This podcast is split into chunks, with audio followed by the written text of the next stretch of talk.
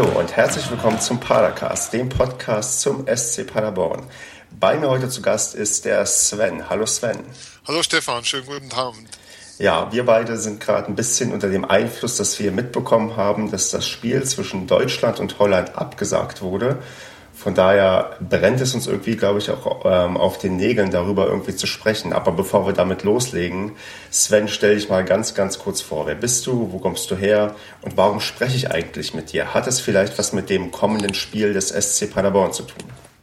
Hui, warum sprichst du mit mir? Ja, warum du mich eingeladen hast, musst du selbst wissen. Erstmal vielleicht ein paar Worte zu mir. Ich bin Sven, ähm, mit 40 Jahren vielleicht schon der älteren Generation angehörig, die bei Podcasts tätig ist twittere unter dem Handle Zugzwang74. Also wer da folgen möchte, ist herzlich eingeladen.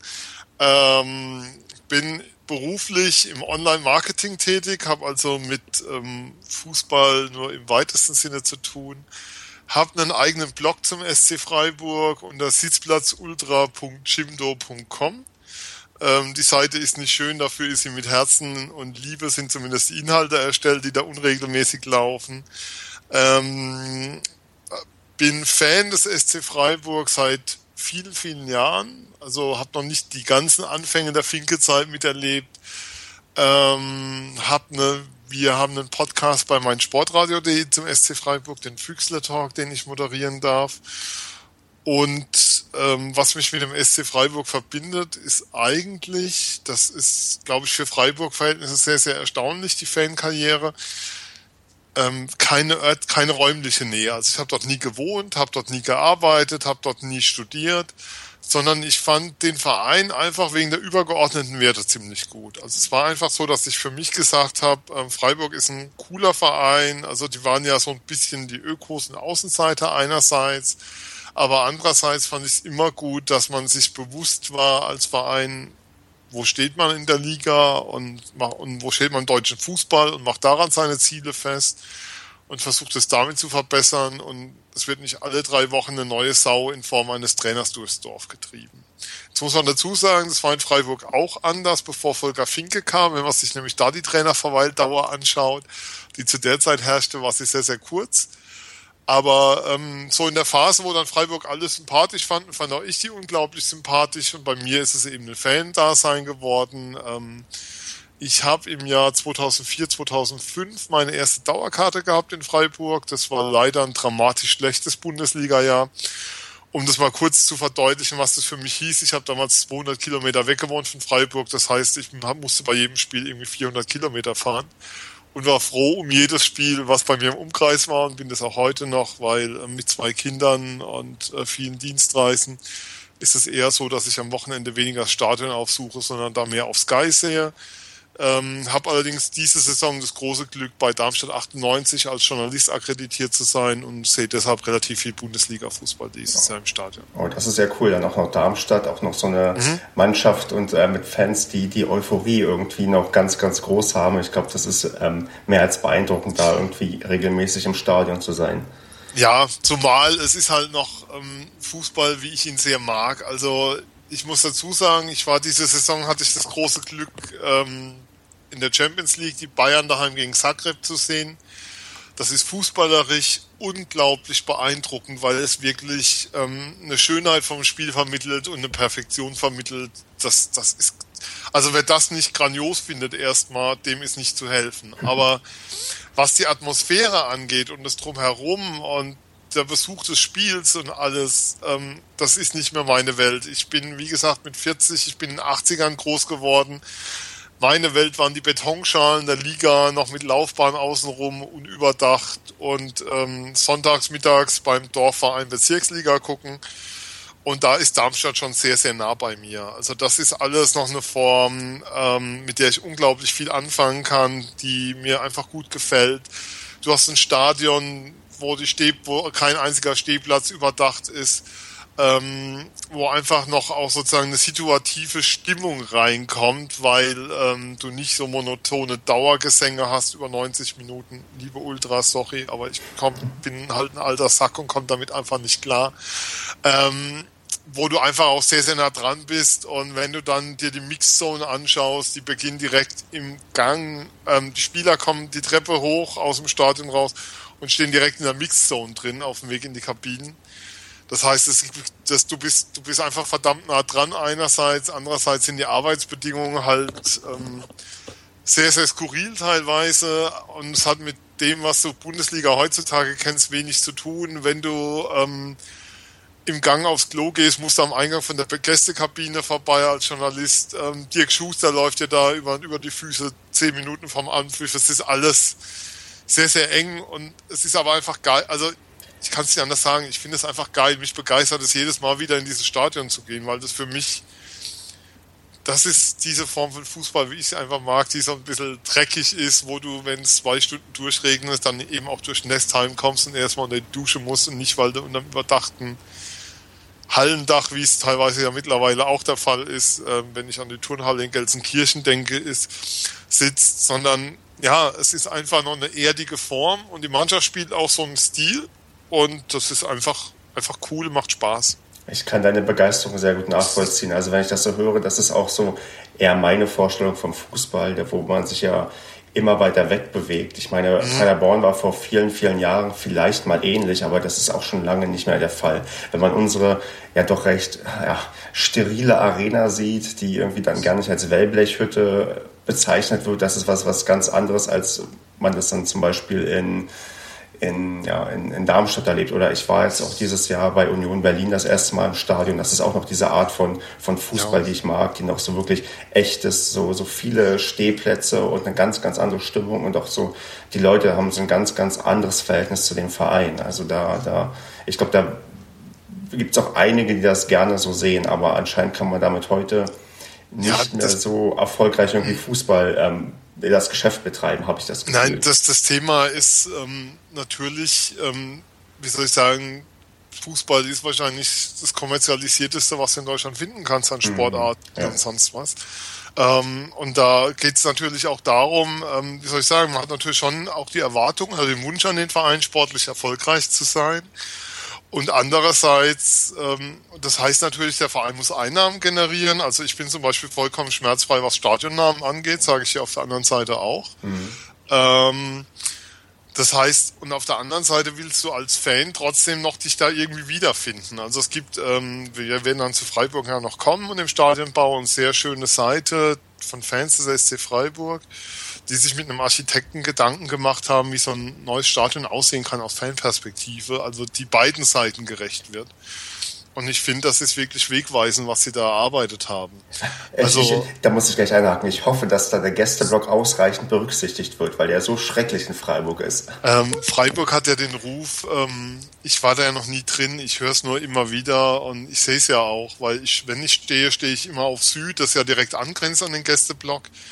Ähm, der schrecklichste Gästeblock Deutschlands zu sein. Und das ist ja nun wirklich ähm, auch, was das Personal angeht, gilt, hat Freiburg einen Rufweg, der ähm, mit dem sonstigen Verein überhaupt nicht im Verhältnis steht und da auch, also da muss dringend nachgebessert werden. Ähm, ich meine, es gibt auch Gästeblöcke, ähm, wo du im Oberrang stehst, wenn ich an Bremen denke, wo du dir mhm. vorkommst wie so ein Wiesenhofhähnchen. Also Bremen ist auch wirklich furchtbar. Da, ja, das wäre so der zweite, der mir eingefallen ist, jetzt aus der Erstligasaison, die mir, der mir ja. richtig negativ aufgefallen ist.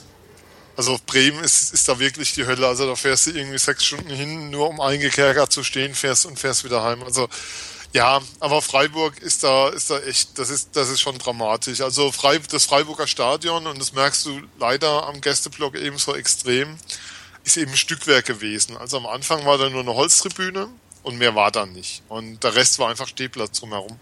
Und nach und nach hat der Verein, vor allem aus eigenen Mitteln, das Ganze nachgebaut. Und ähm, du siehst ja auch, die einzelnen Tribünen sind einfach komplett unterschiedlich entstanden. Also ist ja nichts Gewachsenes dabei. Also, also wie soll ich sagen, da ist, doch, das ist gewachsen nach und nach, aber es ist keine Einheitlichkeit der Tribünen. Also die, die Haupttribüne sieht anders aus als die Sitztribüne auf der anderen Seite. Und Nord sieht komplett anders aus als Süd und überall wurde angebaut. Und das sieht man eben auch dem Gästeblock an, dass der angebaut ist. Deshalb ist er nicht überdacht. Deshalb steht man eben wirklich teilweise allerübelst da, ähm, wo man kaum was sieht. Ähm, eng, hoch, äh, ohne Blick aufs Spielfeld. Rechts ein Zaun, links ein Zaun und vorne auch noch einer und dann hat man noch unfreundliches Personal. Also es ist schon ähm, ja kein Prunkstück, was da abgeliefert wurde. Ähm, wenn du Lust hast, die Seite zu verlinken ähm, in den Notes, das ist stadion-in-freiburg.de. Ich schreibe es mal, mal auf und gucke mal, ob ich das mache. Bisher bin ich immer eher, eher sparsam und mache immer diesen ja. Blogartikel in aller Kürze zu dem Podcast, aber ja. wenn es Aber mal ähm, für die Hörer, wer sich mal anschauen will, stadion-in-freiburg.de. Es gab auch in Darmstadt jetzt eine spannende Entscheidung dazu, wenn ich, wenn ich da ganz kurz noch einhaken darf. Ruhig, ja. Da ist nämlich so, dass das Stadion ausgebaut wird, also das Böllenfalltor wird umgebaut, soll eben komplett überdacht werden. Ähm, und wie das dann normalerweise so ist, ähm, die Angst war in Darmstadt ziemlich groß, dass das so ein Stadion hinkommt nach dem Motto, ähm, wie es ja mittlerweile häufig ist, wenn, de, wenn du jemanden die Augen verbindest, ihn irgendwo hinfliegst und ihn in ein Stadion aussetzt, du weißt erstmal nicht, bin ich jetzt in Aachen, bin ich in Gladbach oder wo auch immer, weil die einfach alle gleich aussehen, die da so hingeklatscht werden. Und in Darmstadt haben sie es geschafft, ähm, die Fans sozusagen, dass bei der Aus, es wird jetzt eine Ausschreibung geben, ähm, bei der klar ist, vorne stehen, hinten sitzen. Das heißt, es wird einen durchgängigen Stehblock im Unterbereich geben des Stadions. Ah, okay. Das, das heißt, du, weil ich stehe momentan, ähm, ich habe eine Stehplatzakkreditierung, weil die nicht genügend Presseplätze haben, also die Bundesliga-Saison, das muss man sich auch mal geben, um die Anfragen zu beherrschen. Aber das ist vollkommen okay, weil wenn ich schreibe, schreibe ich für die Jungle World, das ist eine Wochenzeitung, das geht dann ganz gut. Ähm, und ich stehe auf Höhe der Mittellinie und ein Stehplatz auf Höhe der Mittellinie der Bundesliga, das ist göttlich. Das hast, das hast du einfach nicht mehr. Und, mhm. und diesen Charme zu bewahren und trotzdem sozusagen mit dem Umbau den wirklich Erfordernissen, die es einfach gibt, weil man muss ja auch sagen, das Böllenfalltor ist ja auch nicht zweitligareif momentan. Gerecht zu werden, ähm, das, das finde ich eine coole Sache und ich hoffe, dass es dass es in Freiburg ähnliche Modelle geben wird. Also Freiburg ist der Satz, wir wollen neues Stadion und was wir brauchen, sind einerseits mehr Familienplätze, natürlich mehr, mehr Businessplätze, ganz klar. Wir brauchen mehr Familienplätze, aber auch der Satz von Fritz Keller steht und daran wird er sich messen lassen müssen, wir brauchen mehr Stehplätze. Und insofern bin ich sehr, sehr gespannt, wie das Stadion aussehen wird in Freiburg. Es soll ausgelegt werden auf 30.500, ist glaube ich 30 oder 35.000, irgendwie so an der Kante. Entschuldigung, weiß ich jetzt gerade nicht direkt. Mhm. Ähm, ja, und das heißt, ähm, es wird spannend zu sein, was da, was da kommen wird. Also der Vorschlag vorne stehen, hinten sitzen, finde ich einen, der würde auf Freiburg gut zu Gesicht stehen. Das würde ich unterschreiben. Das würde, glaube ich, vielen Stadien irgendwie, oder nicht viel, doch für vielen Stadien würde das tatsächlich echt gut tun. Und Wel welcher, welcher Fan findet das nicht geil? Sagen wir mal ein, also, und ob du jetzt vorne in Reihe 2 sitzt oder in Reihe 17, das siehst du doch eh besser. Das ist richtig, genau. Also mehr Stehplätze ja. und zwar rundherum und dahinter Sitzplätze. So, das ist mal unser Aufruf an alle Leute, die demnächst Stadien planen. Das wäre falls noch mal eins gebaut wird in diesem Land. Ähm, die WM 2006 hat da ja ein Ungleichgewicht im Wettbewerb geschaffen vor dem Herrn. Das wäre vielleicht auch noch mal ein Thema für einen Sonderblogbeitrag, was auch immer wert. Ähm, die Vergabe der WM 2006 und ihre Folgen für die Bundesliga. Aber ähm, Freiburg wird mit Sicherheit bauen, Darmstadt wird renovieren und vielleicht, weiß gar nicht, wer wird, wer, gibt ja keinen mehr, der da noch nachziehen muss. Es sind ja mehr oder minder alle, alle dann beglückt irgendwie. Stimmt. Vielleicht kommt ja irgendwann noch mal jemand überraschend hoch, so wie es bei Darmstadt passiert ist, weil ich glaube nicht, dass ja. die vor vielen Jahren noch auf dem Zettel hatten, ihr Stadion irgendwie. Also ich muss sagen, ich war im Urlaub, wir waren an der Nordsee ähm, beim VfB Oldenburg bei einem Spiel gegen BSV Schwarz-Weiß Reden heißen die, glaube ich. Mhm. Ähm, also Oldenburg hätte da auch Nachholbedarf, ganz gewaltig. Wenn die mal hochgehen sollten, aus welchen Gründen auch immer. Haben Aber schon mal erste Liga gespielt? Also zweite Liga habe ich auf Zweite haben Sie mal gespielt. Genau, ja. Also zweite war, ich weiß gar nicht, war noch zweite Bundesliga Nord müsste das gewesen sein damals. Das müsste noch der Trennung nach Süd und Nord gewesen sein. Weiß nicht, ob die eingleisig dort waren, aber auf jeden Fall. Und der eine von Klaus und Klaus war da mal irgendwas im Verein, Präsident oder so. Aber Vize, schieß mich tot. Okay. Papa erzählt vom Krieg. mach ruhig, mach ruhig. Das sind ähm, Anekdoten, die man sonst vielleicht nicht hört oder Erinnerungen, die man gar nicht mehr hat. Ich meine, es ist ja manchmal erstaunlich, wenn man guckt, wer alles überhaupt mal zweite Liga gespielt hat. In der ersten Liga hat man da, glaube ich, einen ganz guten Überblick. Aber so zweite Liga, wenn, ich weiß nicht, so Arminia Hannover oder irgend sowas, wo ja. du denkst, ja, das, das gibt es und die haben mal zweite Liga gespielt. Das ist schon, oder die, die Vereine. Worms Ja, oder die Vereine, die damals aus dem äh, aus der ehemaligen DDR integriert wurden, wie Stahl, Brandenburg hat, glaube ich, auch zweite Liga gespielt. Ja. Das sind noch. Zu Stahl Brandenburg empfehle ich ein YouTube-Video. Einfach Stahl Brandenburg Skandalspiel eingeben. Das klingt schon der, vielversprechend. Der heutige Euro, die heutige Eurosport-Legende Dirk Thiele war damals Reporter bei irgendeinem, keine Ahnung was für einem Lokalsender, ähm, vielleicht auch eben damals RBB, RBB gab es ja glaube ich noch nicht. Ein Spiel gegen, ich glaube Bayer Uerdingen. Auf alle Fälle Brand, Stahl Brandenburg Skandalspiel eingeben. Das, das Teil ist legendär. Also der, der zieht den Schiedsrichter durch den Kakao in einer Art und Weise, ist parteiisch, wie ich es noch nie von einem Fernsehkommentator erlebt habe. Und der ganze Bericht ist einfach, ich glaube, es gibt drei rote Karten, der Trainer muss auf die Tribüne. Und aber jede rote Karte und jede Entscheidung ist vollkommen berechtigt. Und bei einigen ist der Schiedsrichter sogar viel zu weich und der Kommentator zieht einen ab. Es ist unglaublich. Also Stahl Brandenburg und dieses Video werden, glaube ich, ewig Legende bleiben. Und er wiederholt mehrmals Herr Schmidt aus Berlin. Ähm, der Schiedsrichter heißt so. Groß, okay. also wirklich ganz, ganz große, ich weiß nicht, Comedy, was auch immer, wie auch immer man es nennen will. Aber ich finde, das ist so ein Stück Fußballgeschichte, dieses Video. Das ist echt ein Bericht vor dem Herrn. Also unbedingt wirklich absolute Sehempfehlung. Ich könnte das sogar schon mal gesehen haben. Ich habe mich mal irgendwann intensiver mit auch so, so einem gewissen, ja, also brandenburgischen Fußball beschäftigt, weil ich ja selbst eigentlich daherkomme. Ich bin ja auch kein gebürtiger Paderborner, von daher ist mir das vielleicht sogar mal untergekommen und ich habe das auch als ja, sehr unterhaltsam in Erinnerung. Wechseln wir mal das Thema. Ja. Ähm, reden wir erstmal noch über Paderborn und Freiburg. Ja. Wir haben ja ein Bundesliga-Jahr hinter uns, in dem wir am Ende mhm. abgestiegen sind. Meine, ja, meine Erinnerungen an Freiburg sind irgendwie doch einigermaßen positiv, zumindest an die Spiele, die wir bestritten haben. Man mhm. hat irgendwie einmal 1 zu 1 gespielt in der Hinrunde, wo Paderborn klar das bessere Team war und irgendwie in der, also in der Endphase noch ausgeglichen hat. Aber er hätte es nicht gewinnen müssen, also unentschieden das, spielen müssen, sagen ja, wir es mal so. Das war, das war ein Bürki-Fehler in der 90. Hätte ich nicht gebraucht an dem Tag, aber egal, ja. Genau, richtig. Und dann gab es das Rückspiel, wo wir durch einen Lukas Rupp mit zwei Joker-Toren das Spiel noch gedreht hatten und plötzlich wieder Hoffnung auf den Klassenerhalt hatten und euch ja. damals auf Platz 16 geschickt haben und wir sind 15. gewesen. Und ich kann ja sogar sagen, wo ich an jedem Samstag war. Erzähl äh, wir waren im Park spazieren mit uns, wir waren mit unseren Kindern unterwegs in Mannheim und ich dachte, naja, gegen Paderborn und der SC führt, glaube ich, sogar zur mhm. Halbzeit 1-0. Ja. Wenn ich es richtig weiß. Und auf einmal kommt der Ticker rein und ich sehe so, die verlieren das Ding. Ich habe von diesem Spiel keine Minute gesehen. Ich habe das Spiel aufgenommen. Also ich nehme Spiele vom SC immer auf, weil ich die Spiele immer 90 Minuten schaue, schauen will. Und wenn ich nicht da bin, geht es eben auf die Festplatte und dann danach und habe das Spiel, kam heim, habe das Spiel sofort gelöscht, habe auch an diesem Wochenende keine einzige Minute irgendwie Spieltagszusammenfassung oder sonst was geschaut. Ich konnte es mir nicht antun. Das, das kann ich gut nachvollziehen. Ich habe mir das einige... Das kennen vielleicht manche dieser Zuhörer auch von ihrem Verein oder so. Das war an dem Tag wirklich so, sorry bei aller Liebe, aber es war wirklich so ein Spiel, wo du dachtest, das musst du unbedingt gewinnen, wenn du drin bleiben willst, weil ansonsten brauchst du über den Klassenhalt nicht reden.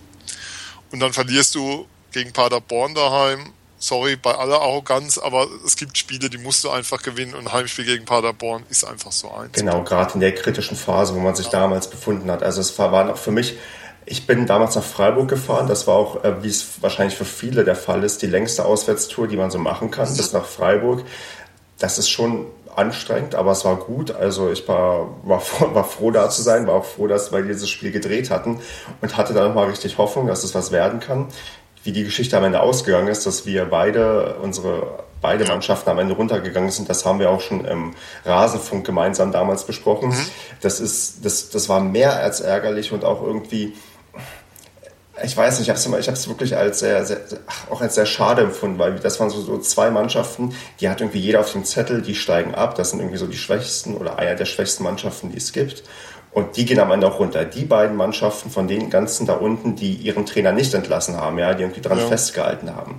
Wo man denkt, ach, warum? Ich meine, das sind ja nun auch Sachen, die uns eher sympathisch machen und nicht wie der HSV, ja. der gefühlt seinen fünften Trainer schon in der Saison hatte, wo dann, wo man, wo ich zwischendurch dachte, wo jetzt der Sportdirektor auf der Bank saß, okay, jetzt schaffen sie es auf keine Fälle mehr. Und am Ende kommt Bruno ja. Abadia und schafft es doch noch. Das ist du, so. Ähm, die haben ja, die haben ja gegen uns in der 90. Ausgleich gemacht. Ähm, lassen wir es einfach mal so kommentarlos stehen.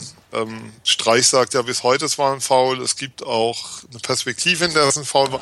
Wenn dieses Ding nicht passiert, ähm, schafft der SC den Klassenerhalt. Aber jetzt brauchen wir keinen Legenden drehen, aber ähm, es musste schon viel passieren, dass der HSV die Klasse hält.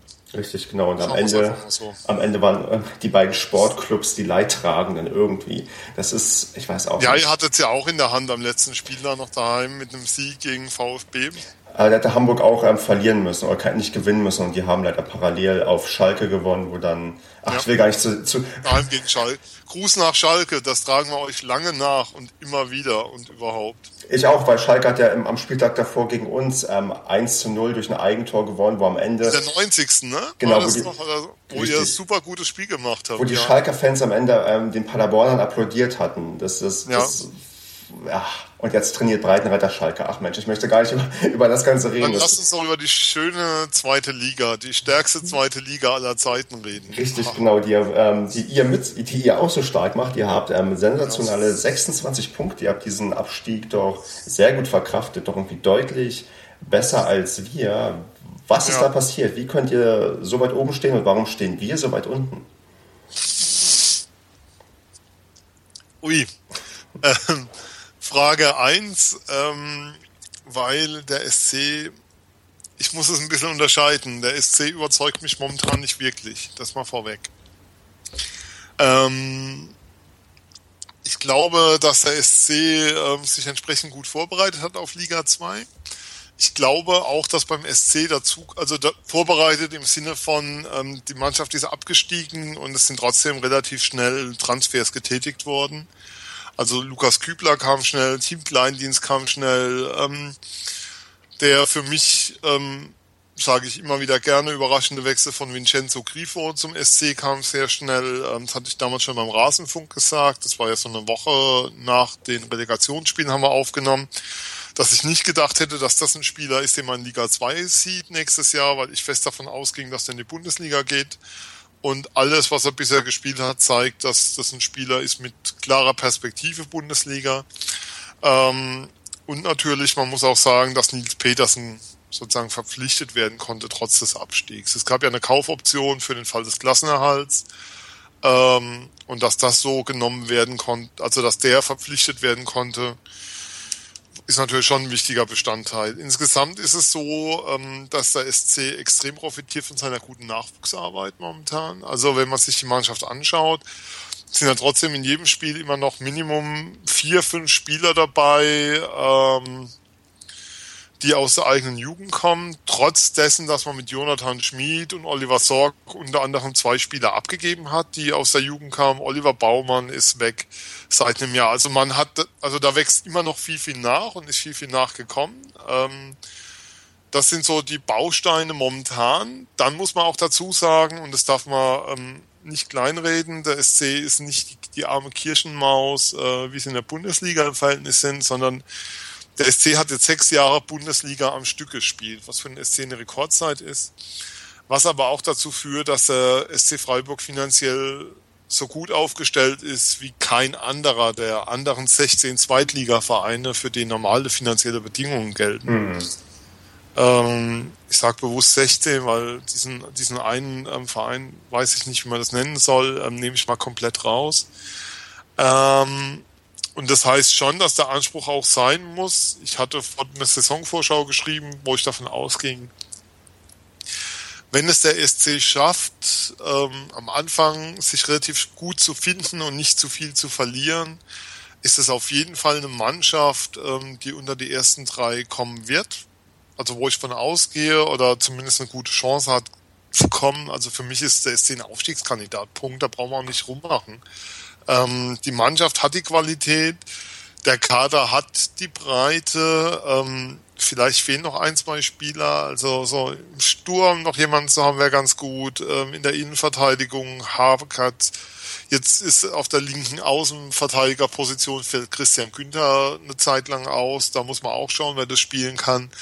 Ähm, ja, da, also was den Kader angeht, die Qualität angeht, ähm, der Trainer steht in Freiburg sowieso außer allem. Also ich suche heute noch den, der aufgrund des Abstiegs des SC Freiburg ähm, die Entlassung von Christian Streich gefordert hat. Ich habe bisher keinen gefunden. Und wenn man ihn finden würde, äh, würden ihn wahrscheinlich alle anderen auslachen, ähm, weil es ja überhaupt keinen Zweifel am Trainer gibt. Ähm, ja, Punkt. Ja, ich da, glaub, hast das du, da hast du aber auch schon fast die Fragen beantwortet, warum es bei uns nicht so gut läuft. Wir hatten einen Kader, der sehr spät erst zusammengestellt wurde. Wir hatten dann unseren Abgang Uwe Hünemeyer, der unser Kapitän war, der, glaube ich, am dritten oder vierten Spieltag sich verabschiedet hat nach England, wo man, mhm. womit wirklich West niemand Bromwich gerechnet Albion. hat. Wie bitte? West Bromwich Albion. Ganz aber genau. für eine Summe vor dem Herrn, wo du denkst, die kriegt man doch für so einen Spieler eigentlich nicht mehr. Zumindest nicht in, in außerhalb Englands. Und, ja. und klar, ihr seid natürlich durch die vielen Erstligajahre deutlich anders aufgestellt als Paderborn, die mal kurz nach oben gehen, sich komplett entschulden können und äh, dann wieder den normalen Zweitliga-Alltag haben. Das ist, glaube ich, so sind bei uns die Dauerkarten günstiger. ich glaube, ich glaub, das kann so gut wie jeder Verein sagen, außer Darmstadt, die das auch nur für ein Jahr mitnehmen. Nee, das ist, das ist ja auch da, darüber kann man auch, weiß nicht, ja, auch nie genug Worte verlieren, dass das eigentlich ja. nicht geht, aber das soll, wird sich ja ändern im nächsten Jahr. Nee, und ähm, klar, und dann ist natürlich logisch, dass so ein Verein wie ihr, der dann auch gut startet, ihr habt ja dieses furiose 6 zu 3, glaube ich, am ersten mhm. Spieltag gehabt. Gegen Nürnberg.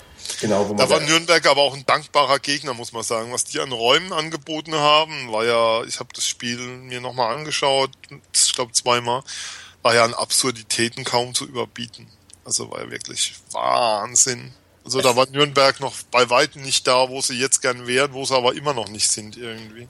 Unabhängig davon ist es ja trotzdem erstmal gut mit dem Sieg zu starten. Wir haben gleich so ja. irgendwie 0 zu 1 gegen Bochum verloren zu Hause. Das ist nicht so, wie du normalerweise starten möchtest, auch wenn du höhere Ambitionen hast. Also nicht, dass Paderborn aufsteigen wollte, aber das obere Tabellendrittel war bei uns schon das offiziell ausgesprochene Ziel. Und wie weit wir jetzt davon entfernt sind, das, das sehen ja. wir.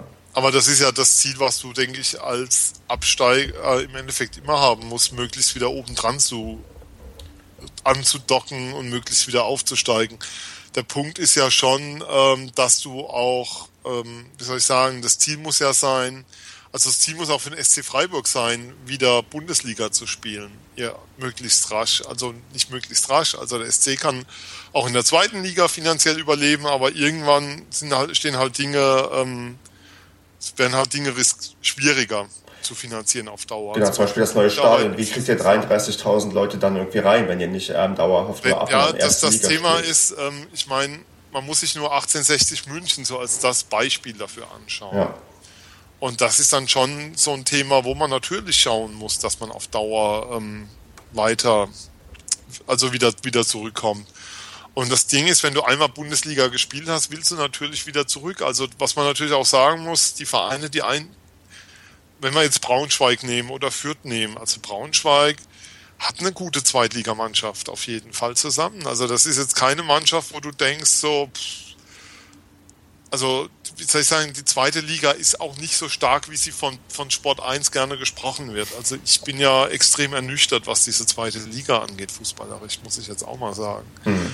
Ähm, um dir mal ein Beispiel zu geben, ähm, egal wo Freiburg auswärts spielt, ähm, jetzt mal Leipzig ausgenommen, die Mannschaften verweigern erstmal alle die, die fußballerische Teilnahme am Spiel. Das ist echt, Entschuldigung, es ist so dermaßen ermüdend. Also in der ersten Liga, klar, als Außenseiter, dann hast du noch Mannschaften, die, ähm, die einen Ball wollen, aber in der zweiten Liga eine Mannschaft zu finden, die daheim gegen Freiburg spielen will, äh, gibt's nicht. Also ich habe bisher keine gesehen. Das ist, das ist einfach extrem anstrengend und ermüdendes Spiel, dass du erstmal, ja, selbst wenn du bei St. Pauli spielst, gegen die ja zu dem Zeitpunkt noch Fünfter waren, die stehen erstmal die erste Halbzeit nur hinten drin und warten ab und lassen SC kommen, machen mit elf Mann die Räume eng und lassen sich erstmal kicken boah, das ist halt für mich mit der besten zweiten Liga der Welt oder tralala oder die kultigste oder schieß mich tot, was auch immer nichts zu tun. Das ist für mich, ähm, ich finde es fußballerisch extrem eindimensional, was da passiert. Und ähm, für so einen Fußballfan, der ich mich bezeichne, einfach erstmal gern schönes Spiel sehen mag und sich daran erfreuen kann. Also ich habe mich auch, wie gesagt, an dem, was die Bayern abgezerrt haben, gegen Zagreb sehr erfreut. Nun ist der Anspruch, ähm, ich soll sagen, an FSV Frankfurt nicht der, das Spiel der Bayern zu kopieren, aber zumindest von der Philosophie her mehr zu zeigen, als nur zu sagen, wir stehen hinten drin, wir stehen erstmal gut und wir zeigen ein gutes Umschaltspiel und über das Umschaltspiel kommen wir dann zu unseren Chancen oder im Notfall fällt halt noch ein Standard rein. Hm. Und viel mehr habe ich in der zweiten Liga noch nicht gesehen und das finde ich echt so, dass ich denke, boah Leute, das kann nicht euer Ernst sein. Ja, das bezeichnet aber halt so ein bisschen vielleicht tatsächlich das Spiel. Also es geht, ich sage ja auch immer, ich gucke nicht Paderborn wegen des guten Fußballs. Das ist tatsächlich eher selten der Fall. Auch in der Aufstiegssaison hat man zwar irgendwie ordentliche Spiele abgeliefert, aber es war es ist was anderes als natürlich in der ersten Liga, wo es halt auch ja. Mannschaften gibt, die wirklich gut spielen können. Ich weiß gar nicht, vielleicht ist auch der, der Hintergrund, in der zweiten Liga vermarkten wir lieber die Emotionen als irgendwie den guten Fußball, weil den kriegt man natürlich in der ersten Liga auf, in anderer Art und Weise geboten. Ja, ähm, also wie soll ich sagen, die zwei, ja, man muss ein bisschen unterscheiden. Es gibt auch in der dritten Liga vor allen Dingen guten Ballspielen, aber zum Beispiel in der Regionalliga gibt es dann schon einige Vereine, die, die auch mit dem Ball was anfangen können. Da hast du dann nochmal andere Unterschiede in der Qualität natürlich.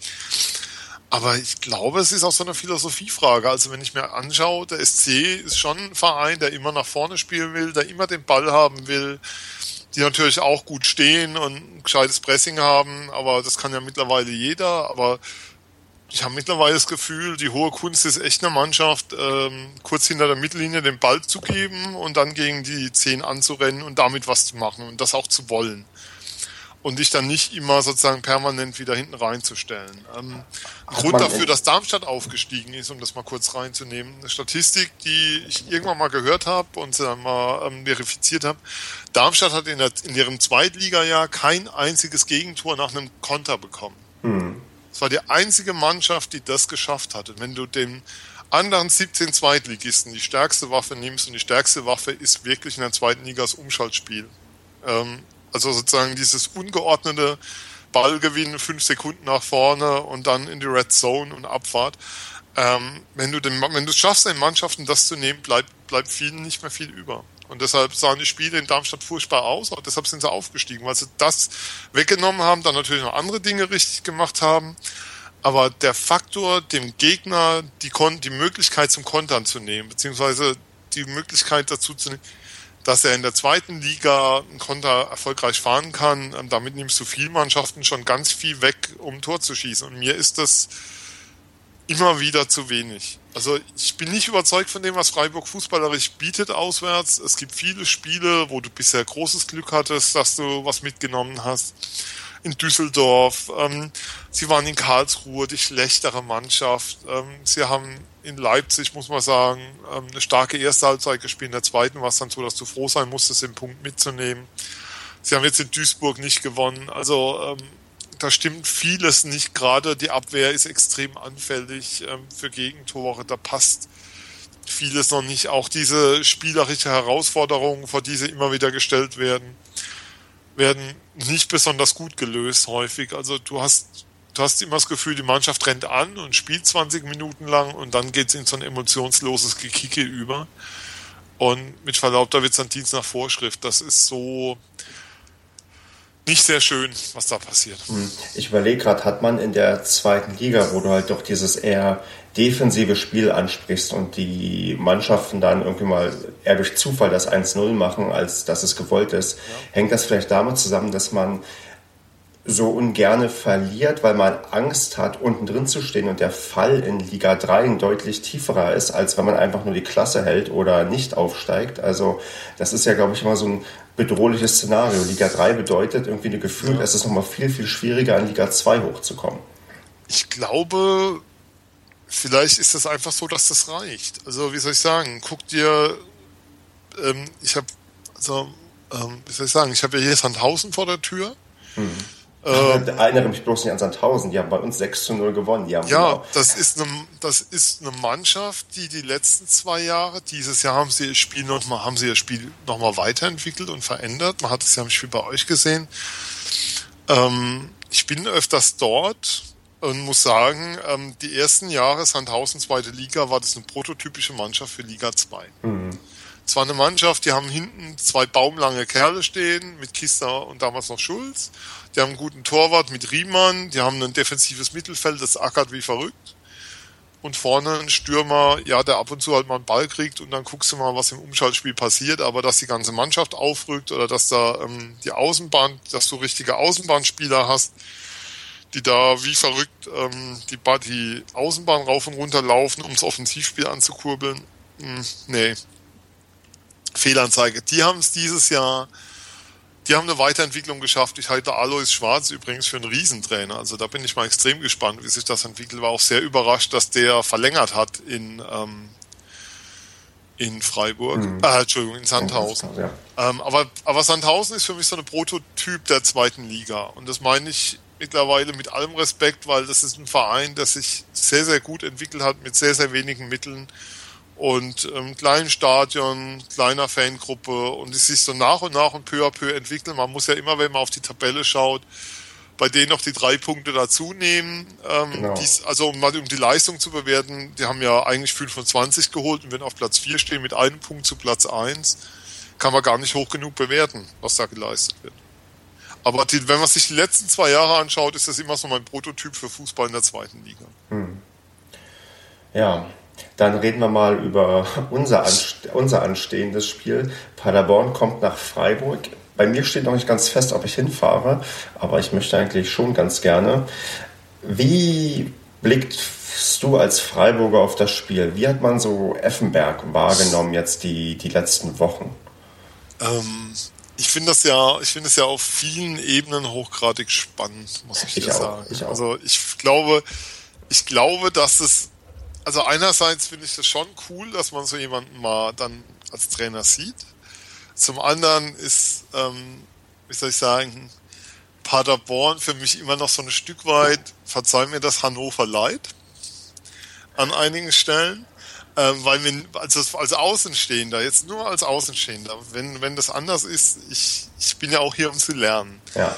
Ähm, das ist ja schon so, dass da der große Herr Finke herrscht und waltet und Geldgeber ist und schaltet und ähm, der das dann, glaube ich, auch ganz geil findet für sein Ego, dann Herrn Effenberg jetzt als Trainer zu haben und das ziemlich cool findet, da Bauchpinsel zu werden und sonst was. Ähm, ich finde, ja, also das, das, das erinnert mich teilweise schon so etwas an Martin Kind, auch seine Äußerungen auf der PK. Es ist ja schon geil, dass man Zweitligisten auf einmal Pressekonferenzen vor Spielen komplett live übertragen werden. Du so denkst so, wow, was ist da los? Äh, Spitzenteam. Nee, es ist Paderborn, da ist jetzt Effenberg Trainer. Ähm, von aus, also meine Wahrnehmung, ich frage mich, ob das ein Stück weit auch so eine Nummer ist, wie wir es 2.6 hatten mit Klinsmann und Löw das Sören Osterland da der Mann dahinter ist, der ähm, ja, die, also ich will nicht sagen, das taktische Korsett vorgibt, Effenberg eher das Gesicht ist und Effenberg eher der ist für die für die Stimmung, die Motivation und die Einstimmung und diese Dinge. Ähm, ich finde es hochgradig spannend, weil ähm, Effenberg war ein grandioser Spieler. Also man darf nur mal dran erinnern, dass der damals, als die beiden Champions League gewonnen haben, MVP der, Champ der Champions League wurde noch 2001. Und im Jahr 2003 ist er dann irgendwie nach Wolfsburg abgeschoben worden. Es gibt ja diese Bilder am Effenberg in Wolfsburg, da kriegst du heute noch einen Lach- oder Heulkrampf oder was auch immer, wenn du ihn da so siehst. In diesem damals noch alten Stadion. Ähm, ich muss sagen, ich war geschäftlich einmal in Paderborn und hatte eine Stunde Aufenthalt am Bahnhof, weil ähm, ich meinen Zug, mal mir der Zug vor der Nase wegfuhr. Aber eine Stunde am Bahnhof ist wirklich brutal. Also da das, das ist eine Stunde, die, die mir sehr in Erinnerung geblieben ist, weil du einfach nicht weißt, was du mit deiner Zeit da machen sollst, außer dich in, in das in den örtlichen McDonalds zu setzen, ja. Kaffee zu trinken, zu lesen und zu hoffen, dass die Stunde irgendwie rumgeht. Ähm, es war auch noch verschneit und so, also du kommst ja da auch nicht weg. Und dann dieser Gedanke, wenn du diese, diesen, diese Stadt siehst, ich bin dann nur mit dem Taxi eben durchgefahren, weil es Geschäftstermin war und dann wieder zurück ähm, in Industriegebiet. Und dann denkst du, und da Effenberg und vor allem seine Frau da auch, ähm, das ist vom Sexappeal her etwas schräg. Also das ist schon, schon groovy. Also der ist schon wegen Fußball da und nicht wegen der Stadt. Also das nimmt man ihm schon ab. Ähm, Ich hoffe, ich, hoff, ich habe jetzt alle verschreckt, aber. Ähm, nee, was du sagst, viele, viele Gedanken hatte ich auch. Also auch erst dieses Ding, ja, wir holen Effenberg, ist das jetzt dieser Versuch, wieder in den Medien zu sein, bevor man irgendwie komplett in der Bedeutungslosigkeit der zweiten Liga verschwindet? Oder ja, haben wir keinen besseren gefunden? Keine Ahnung. So im Nachhinein macht das alles Sinn und auch diesen Gedanken mit äh, dem Co-Trainer, der quasi Joachim Löw ist und ja. Klinsmann ist Effenberg, den hatte ich auch. Und das ist, ich glaube, man macht bei uns, was die Trainerentscheidung angeht, tendenziell doch sehr, sehr gute Arbeit, wenn man die letzten Jahre sieht, dass man sich mhm, immer irgendwelche No-Names geholt hat, die jetzt ähm, in der Bundesliga ganz oben irgendwie Mannschaften trainieren, die international spielen. Also glaube ich, dass man tatsächlich sich das gut überlegt hat und auch von dem Konzept überzeugt ist. Und ich glaube auch Effenberg ist er hat ja mal gesagt, der erste Schuss muss sitzen, weil er weiß ganz genau, wenn er das hier nicht hinbekommt, dann wird er nie wieder einen Trainerposten bekommen. Genau, ganz klar. Und, Und ähm, ich so nehme das dem auch ab, was das Engagement alles angeht. Der ist für mich komplett glaubwürdig in dieser Position. Und das, also das ist nicht so nach dem Motto, ich mache hier einen Larry, weil, weil der will das. Ja. Also der ist vom Ehrgeiz zerfressen durch und durch. Für mich ist ernsthaft die Frage, und wenn ich mir Breitenreiter und Schmidt anschaue, um jetzt mal die zwei zu nehmen, dann sind es irgendwie schon andere Typen. Ähm, ein Trainer braucht ja sowas, also heutzutage viel, viel mehr als früher. Mhm. Mit Entschuldigung, ein intellektuelles Vermögen für den Job. Und da weiß ich nicht, ob, wie soll ich sagen, also Schmidt und Breitenreiter sind ja schon nochmal andere Kaliber als ein Effenberg. Ähm, aber wie gesagt, es kann sein, dass das in dieser Rollenaufteilung mit Österlo wunderbar funktioniert und dass das so hinhaut ich halte auch Michael Born für einen extrem klugen und schlauen Kopf. Und, Nicht umsonst ist er schon so lange auch bei uns und macht ja. auch konstant gute Arbeit. Und dass du immer mal wieder jemanden dabei hast als Spielerverpflichtung, der irgendwie ein Flop ist oder nicht einschlägt, ist klar. Aber wenn man sich so die letzten Jahre anguckt, was so uns geholt sogar in Freiburg, auch wenn es keiner glaubt. Aber sowas haben wir beim SC auch zu bieten, ja und, und die Leute, und man sieht ja, dass viele Spieler von uns dann irgendwo anders hingehen, zu, sagen wir mal, höheren Aufgaben, wo sie es dann in der Regel nicht hinbekommen, wo man schon merkt, dass wir in Paderborn die Spieler wirklich extrem gut integrieren und auch ähm, das hinbekommen, dass die wirklich bei uns aufblühen, dann wird da offensichtlich gute Arbeit gemacht, unabhängig davon, wie, wie viel dann Finke zu sagen hat, wie groß sein Einfluss manchmal ist, wie auch wie, dass der manchmal zu groß ist, dass wir irgendwie so lange an einem Gellhaus festgehalten haben, der wirklich gefühlt die Mannschaft gar nicht erreicht hat, das sei dahingestellt. Fehler macht jeder. Aber so insgesamt, das, das Konzept funktioniert ja anscheinend irgendwie bei uns. Ich finde, am Trainer festhalten kann nie verkehrt sein. Also erstmal, erstmal bis zu einem gewissen Punkt. Also man muss natürlich auch sagen, auch in Freiburg ist es so, ähm, dass das kein Selbstzweck ist, am Trainer festzuhalten. Im Sinne von, oh, wir machen das, weil, weil wir uns alle hier so lieb haben, ähm, die alte, die alle Philosophiestudentennummer und sowas ähm, ist natürlich totaler Quatsch. Das ist natürlich extrem leistungsbezogen, was da passiert. Das ist ähm, Streich hat aus Freiburg eine Top-Adresse im deutschen Nachwuchsfußball gemacht. Aus Freiburg, also nicht nur im Verein mit den Voraussetzungen vom HSV, von Schalke, von Dortmund, Bayern und wie sie alle heißen, sondern aus Freiburg. Ähm, und auch jetzt ist vollkommen klar, dass das ist leistungsbesessen. Also würden die auf Platz 17 stehen und würden das in der Rückrunde immer noch, und es gibt keine Perspektive, wäre da auch Feuer unterm Dach. Deswegen ist das ein vollkommen normaler Vorgang an der Stelle. Ja. Ähm, also ich finde es, wie gesagt, sehr, sehr spannend. Und die Bilanz ist ja bisher extrem gut, muss man einfach sagen. Also Dortmund verlieren, das werden auch noch ein paar andere. Ansonsten zwei Siege, zwei Unentschieden, ähm, könnte schlechter sein. Also, aber für mich ist trotzdem klar, es ist ein Heimspiel für den SC und der Heimspiel in der zweiten Liga ist der SC für mich, abgesehen vielleicht von dem gegen Leipzig, immer Favorit. Und ähm, Ziel muss es immer sein, das Spiel zu gewinnen. Da gibt es da gibt's kein Vertun. Das also, ist, glaube ich, eine sehr realistische Einschätzung. Also ich denke, dass ähm, Paderborn froh sein kann, wenn man in Freiburg punktet. Die, die Voraussetzungen sind deutlich klarer als beim letzten Aufeinandertreffen in der ersten Liga. Jetzt ist, das ist, Freiburg ist der, jetzt nicht haushohe Favorit, aber Freiburg ist definitiv der Favorit. Die sind heimstark. Ihr habt ja teilweise halt richtiges Feuerwerk bei euch abgebrannt, irgendwie 5 zu 2 gegen Fürth und dieses 6 zu 3 über was wir schon gesprochen mhm. hatten am ersten Spiel. Gegen Sandhausen 4 zu 1, was damals noch so unter auch normal lief. Ähm, ja. ja. also, also also der Heimspieler ist ja auch wirklich, ähm, der Unterschied zwischen Auswärts- und Heimspiel ist mir nicht erklärlich bisher. Weil der ist riesengroß. Also daheim sind, die Heimspiele sind zu weiten Teilen bisher.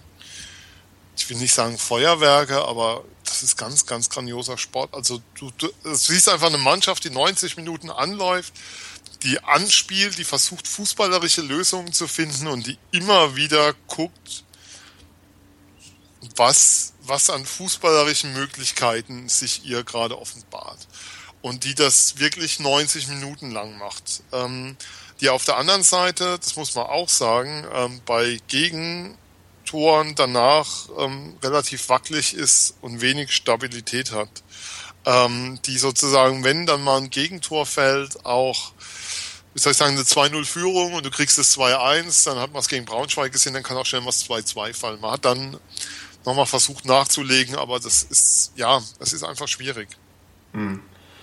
Sonst ja, dann denkst du, rechnest du wahrscheinlich fest mit einem Sieg des, des SC Freiburg. Nein, gegen. rechnen nicht, weil die zweite Liga diese Saison ist keine, wo man irgendwie mit irgendwas rechnen kann, aber sie sind für mich Favorit und wenn ich Geld setzen müsste, würde ich es auf einen Heimsieg setzen, ja, aber ähm, ich bin, wie soll ich sagen, ich bin auch ein Fan, du bist nicht Fan vom SC Freiburg, wenn du nicht ein gewisses Maß an Realismus dabei hast. Ja. Sorry. Also es macht keinen Sinn, Fan vom SC Freiburg zu sein und in der Bundesliga alle 34 Spieltage enttäuscht heimzugehen, wenn du nicht mindestens mit 2-0 oder 3-0 gewinnst. So funktioniert es. Ja. Ähm, das heißt auch, dass du weißt, dass die zweite Liga ähm, eine Liga ist, wo du jedes Heimspiel auch verlieren kannst als SC, wo es einfach auch passieren kann. Auf der anderen Seite ist halt aber auch klar, ähm, mit der Qualität, die die Mannschaft hat, mit dem Potenzial, was im Kader steckt, musst du einfach die Heimspiele gewinnen. Also musst du von Heimspielen extrem viele gewinnen. Und ähm, die Mannschaft hat jetzt drei Ligaspiele nicht gewonnen in Folge, vier Liga, vier Pflichtspiele in Folge nicht gewonnen. Es wird mal dringend wieder Zeit und das erwarte ich dann schon am Sonntag. Ich bin gespannt, weil ich vermute auch, dass in Paderborn dieser Effenberg-Effekt, den man dann gerne beschwört, dass jetzt eine Mannschaft nach einem Trainerwechsel allgemein, das muss nicht mit Effenberg zusammenhängen, erstmal wieder anders auftritt, richtig Gas gibt. Jeder Spieler möchte sich wieder irgendwie nach vorne tun, damit man auch ähm, Einsatzzeiten bekommt. Dass das jetzt nach vier Spielen so langsam nachlässt und man jetzt wirklich die Handschrift vom Trainer, vom Co-Trainer sieht und ähm, erfahren wird, wofür steht irgendwie ja, dieses ähm, Trainerteam, wie wird der SC Paderborn die nächsten Wochen und Monate auftreten, das wird sich jetzt so langsam einstellen und dann wird sich zeigen, wie gut auch Effenberg als Trainer wirklich funktioniert. Und ja, da, bin ich, da bin ich also, sehr gespannt, wie man dann gegen den jetzt aktuellen Tabellenführer, was nach irgendwie, nach, nach einer Länderspielpause einerseits kommt uns das entgegen, weil wir die letzten zwei Heimspiele, wir hatten zwei Heimspiele in Folge, immer recht gut gespielt haben, 1-0 geführt mhm. haben und das 1-1 bekommen haben. Ich bin gespannt, wie man daran irgendwie die letzten zwei Wochen arbeiten konnte und wie das jetzt dann gegen Freiburg umgesetzt wird. Da bin ich also wirklich gespannt. Ja, also das wird sich auch erst auf Dauer zeigen. Ich bin ja so, ähm, wie soll ich sagen, ich war ja damals auch einer von denen, der nicht verstanden hat, dass Markus Sorg entlassen wurde in Freiburg. Was natürlich im Nachhinein vollkommen richtig war, weil mit Christian Streich ja wirklich die Wende dann mit einer sensationellen Rückrunde in dem Halbjahr geschaffen wurde. Ähm, wo man in der Rückrunde, ich glaube, 28, 29, 30 Punkte geholt hat, was für Bundesliga-Fans in Freiburg komplett ab, kompletter Wahnsinn ist. Ja. Ähm, ja, also muss man einfach, klar, aber ich denke auch, dass der Trainerwechsel richtig war in Paderborn, dass was passieren musste, also spätestens mit der Niederlage in Duisburg. Hm, da auf alle Fälle, ja. Wo dann klar war, ähm, da muss, da muss jetzt reagiert werden in irgendeiner Form. Man hat ja erstmal mit Gellhaus wieder einen intern geholt dazu, was ja auch sehr, sehr positiv, was ich ja immer erstmal positiv finde, wenn Trainer, ähm, wenn Vereine es schaffen oder Vereine erstmal Trainern eine Chance geben oder von denen überzeugt sind, die sozusagen aus dem internen Bereich kommen. Das zeigt sich ja auch in Freiburg. Ähm, der ist der komplette Trainerstab des SC, abgesehen vom Torhüter, ist sozusagen Nachwuchsarbeit des SC. Also hat beim SC das Trainerhandwerk gelernt, dort angefangen, dort gearbeitet und ist dann nach und nach mit hochgegangen. Mhm. Ähm, spricht auch für die Arbeit im Verein an der Stelle und ist auch so ein Punkt, der mir den Verein halt nochmal auf eine andere Art und Weise näher bringt, als es vielleicht bei anderen der Fall ist. Hm. Also, Wobei ja. wir Gellhaus auch von erst, also wir haben ja faktisch von woanders geholt. Er ist ja Co-Trainer ja. unter Lukai gewesen, aber klar, er hat bei uns ja auch schon mal, als er mhm. noch recht jung war, war er auch schon mal Cheftrainer für ein paar paar Spieltage, was aber nicht so gut funktioniert hat, was man damals noch irgendwie aufs Alter hätte zurückführen können. Jetzt hat es halt leider wieder nicht geschafft. Das ist, ich finde es natürlich auch schade. Ich finde es, das ist wieder so ein Stück Fußballromantik, dass irgendwie ehemaliger Trainer, Spieler kommt hier hin und ich träume davon, dass unser Markus Krösche, der vor zwei Jahren bei uns aufgehört hat, jetzt inzwischen mhm. Co-Trainer bei Leverkusen ist, dass der irgendwann mal unser Trainer wird, weil der wirklich eine Identifikationsfigur im Verein ist. Der war 13 Jahre lang bei uns im Verein, ist zwischendurch nicht gewechselt und das hast du ja sehr, sehr selten. Und der ja. hat, ähm, der hat sogar zum Abschied eine riesengroße Choreo bekommen, als es irgendwie am letzten Spieltag um den Aufstieg ging. Das, das war ja, also den, den, wünsche ich mir irgendwann mal perspektivisch auf der Trainerbank. Und das wäre dann so, wo ich denken würde, ja, irgendwie, jetzt kommt er wieder zu Hause an, hat zwischendurch mal woanders seine Fähigkeiten verbessert und darf dann, weiß nicht, Paderborn am, am liebsten wieder in die Bundesliga führen. Das, das wäre so, so mein, mein Märchen, was ich mir ausmale für die, für die nächsten 10, 20 Jahre. Aber dass das Wie siehst du eigentlich die Perspektive von Paderborn? Ähm, ist das, siehst du euch auf Dauer eher Richtung zweite Liga oder erstes Drittel zweite Liga oder schon auch immer mal wieder mit der Perspektive Bundesliga und vielleicht dann doch mal etablieren? Wie, wie schätzt du das ein? Also oder ich finde, der realistische... Wo ist deine Vision jetzt, wenn wir in zehn Jahren reden würden? Wo hat Paderborn in zehn Jahren gespielt? Also der, der realistische Best Case irgendwie für mich ist, wo ich wirklich auch komplett zufrieden wäre unter den Umständen, die es bei uns so herrschen, wenn man die nächsten 10, 20 Jahre, sagen wir mal, die zweite Liga die normale Liga ist und es immer mal irgendwie einen Ausreißer nach oben oder nach unten gibt. Also man kann ruhig mal absteigen, man kann ruhig mal aufsteigen, aber dauerhaft erste Liga, das, das sehe ich nicht. Dafür ist einfach das Umfeld zu schwach und die Konkurrenz zu groß, zu groß. Wenn du überlegst, wenn Leipzig vormacht, dass man sehr schnell in die erste Liga kommen kann, wer sagt nicht, dass das die nächsten Jahre auch noch andere Vereine in irgendeiner Form nachmachen? Vielleicht nicht so wie Leipzig, aber Geld benutzen in irgendeiner Form, dass man ganz, ganz schnell durchmarschiert. Und da wird Paderborn aufgrund der, na, auch der Attraktivität der Region eher weniger eine Chance haben, weil das, das, das, das sehe ich einfach nicht. Also Paderborn ist einfach nicht der Verein, der, ähm, der der Zuschauer anlockt, der irgendwie so, so einen gewissen, weiß nicht, Marketingwert hat. Da müssen wir BWLer erzählen, was man da machen kann und was nicht. Aber ich, ich persönlich aus meiner Einschätzung glaube nicht, dass das Paderborn, sagen wir mal in Anführungsstrichen, das Produkt SC Paderborn, dass das die nächsten 20 Jahre attraktiv genug für die erste Liga sein kann. Das kann so ein romantischer Ausreißer nach oben sein, dann werden das auch alle super toll finden. Aber so dieses, diese Idealvorstellung, dass es vielleicht läuft wie in Augsburg, dass das glaube ich einfach nicht. Also auch unter ja. angesichts der Umstände, wie es halt so in, langfristig im Fußball sich entwickeln wird mit, ja, mit, weiß nicht, mit Einnahmen, die die Vereine haben und generieren im Vergleich zu, was noch vor ein paar Jahren irgendwie vielleicht gereicht hat. Ja, jetzt darf man natürlich auch ähm, Augsburg nicht verklären. Die hatten natürlich ganz andere Möglichkeiten ähm, über Walter Sainz, ähm, ihren Vorstandsvorsitzenden, ihren ehemaligen ähm, da waren natürlich auch ganz andere finanzielle Möglichkeiten da. Die hatten im Rosenau-Stadion ein Riesenstadion, das zwar alt war und baufällig, aber wo du eben Zuschauer reinbringen konntest.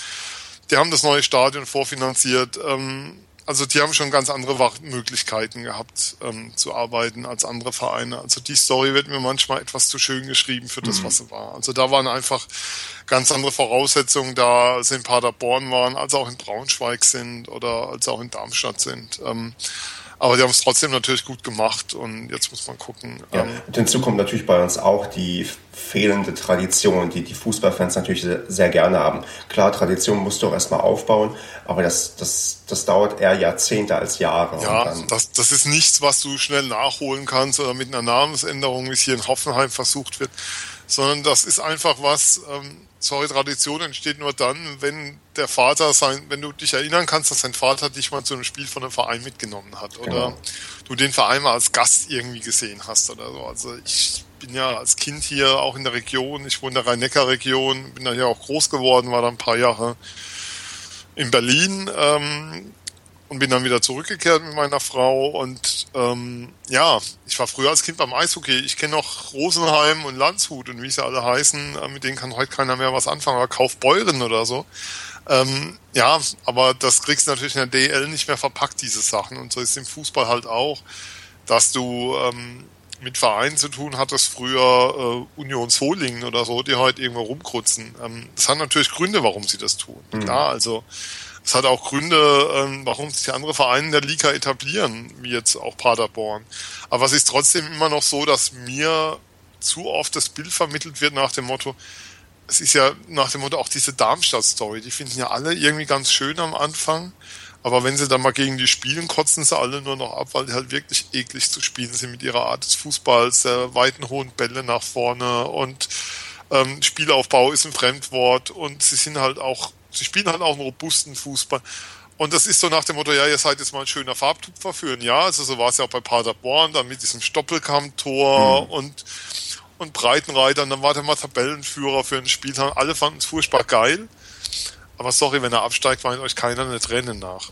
Richtig, das ist ja. so nach dem Motto, oh, ist ja ein schöner Farb. Weißt du, wie so ähm, der Exot, der mal zu Besuch kommt, für einen Sonntagmittag zum Kaffee und wenn er durch die Tür draußen ist, denkt man, na ja, okay, jetzt ist er ja wieder weg und alles ist gut. Genau, einziehen soll er nicht bei ja. uns. Ja, genau. Es, also wenn du länger bleiben willst, du drei, vier Jahre, nee, das muss jetzt aber auch nicht sein. Ja. So, und so ja, so ist es dann auch.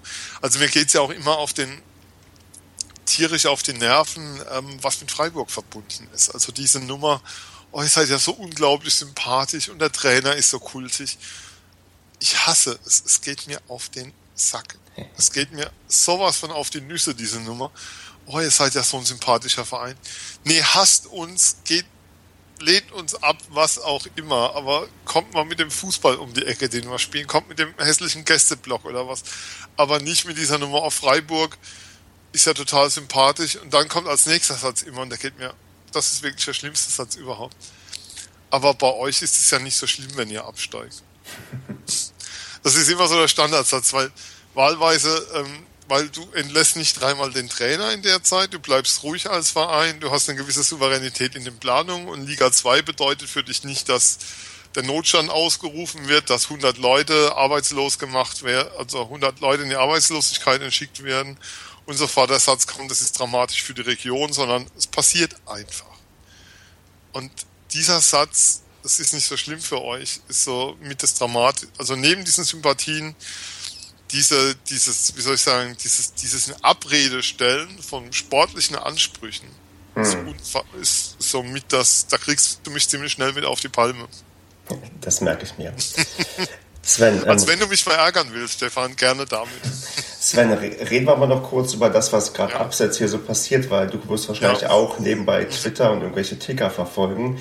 Wir, also es, wir nehmen das gerade auf, wo kurz nachdem ja. das Stadion in Hannover evakuiert wurde aufgrund äh, einer akuten Gefahr.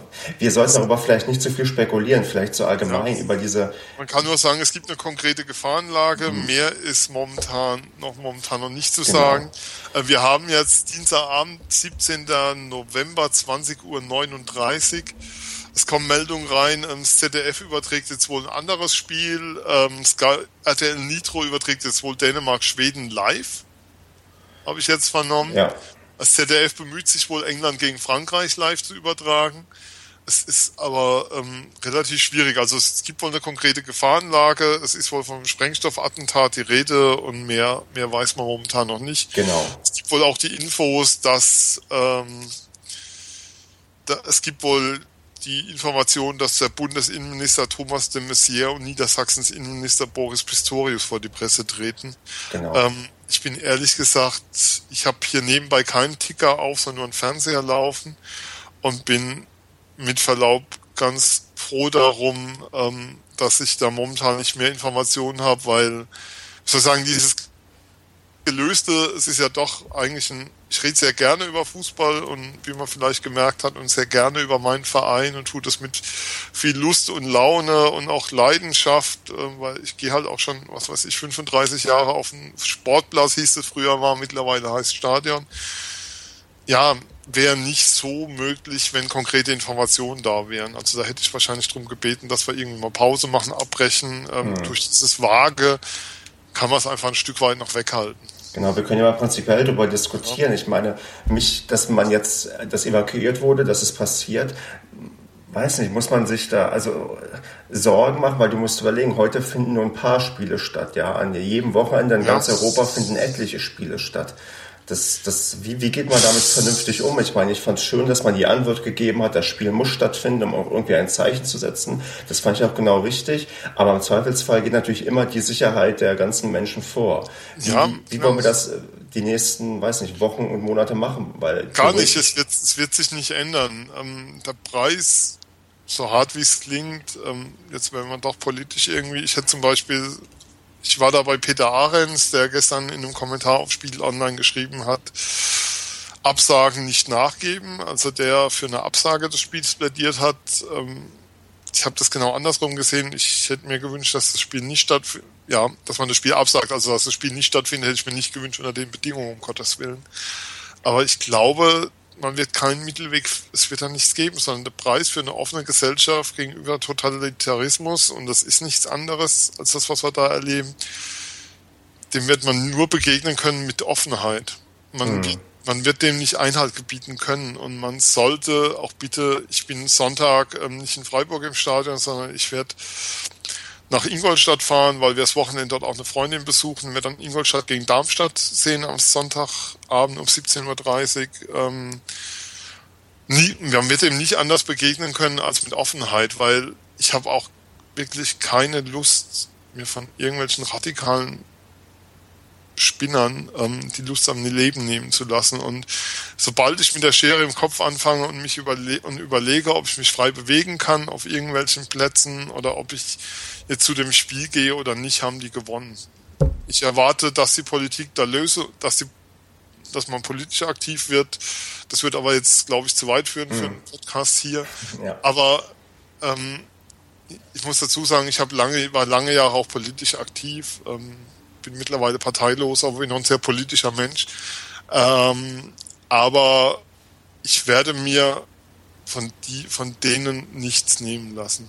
Ähm, ich habe heute ein schönes Video gesehen. Ich weiß nicht, im englischen Stadion haben sie gesungen Stand Up If You Hate IS. Mhm. Fand ich großartig. Ähm, ich habe es retweetet, kann man in meinen Tweets finden. Ähm, ich finde, es geht nur über ein Zeichen von Offenheit, von ähm, Miteinander, gerade in diesen Zeiten, wo Deutschland ähm, einfach, wo die Flüchtlingszahlen einfach so hoch sind, ähm, wo man auf schreckliche Weise dann auch erfahren muss, warum die so hoch sind. Mhm. Ähm, und es geht nur über, über mehr, über noch mehr Offenheit, über mehr Miteinander und nicht über Ausgrenzung und schon gar nicht darüber, dass ein der Terror, der da stattfindet und die Anschläge, die da stattfindet, in seinem, dass man sich von denen in seinem Leben beschneiden lässt. Weil wenn das wirklich geschafft wird, dann gewinnen die auf Dauer. Und das darf auf keinen Fall passieren. Ich glaube, dem möchte ich fast nichts hinzufügen. Finde das ein schönes Schlusswort und ja, bedanke mich ganz herzlich für das Gespräch. Sage auch vielen Dank. Mach's gut, Sven. Danke.